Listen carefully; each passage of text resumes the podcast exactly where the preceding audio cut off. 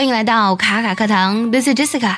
马上呢就要听到新年的钟声了。今天我们分享一首非常美的小诗，My wish for you，我对你的祝福。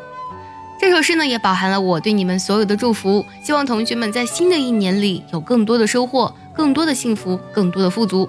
My wish for you，I wish you happiness，the kind that's deep within your soul and shines through your eyes.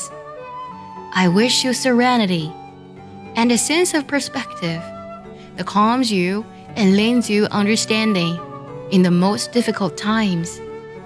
I wish you success in every facet of your life, satisfaction and contentment in everything you do. I wish your dreams with a promise of their fulfillment, a lifetime of extraordinary memories, and a path which leads to beautiful tomorrows.